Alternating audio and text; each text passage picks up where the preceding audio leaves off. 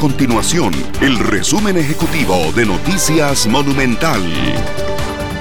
Hola, mi nombre es Fernanda Romero y estas son las informaciones más importantes del día en Noticias Monumental.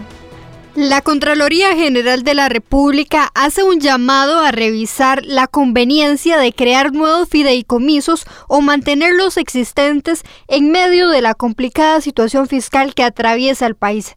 Hasta mayo el Estado registraba a 50 fideicomisos que administraban casi 2 billones de corones de 37 instituciones. Sin embargo, el ente contralor asegura que existen falencias en la administración de algunos proyectos. El presidente de la Asamblea Legislativa, Eduardo Cruikshank, buscará consensuar los 58 acuerdos alcanzados en la mesa de diálogo multisectorial con las distintas bancadas legislativas.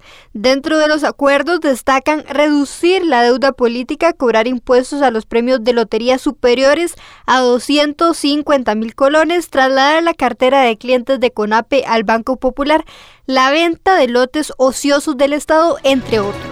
Estas y otras informaciones usted las puede encontrar en nuestro sitio web www.monumental.co.cr. Nuestro compromiso es mantener a Costa Rica informada. Esto fue el resumen ejecutivo de Noticias Monumental.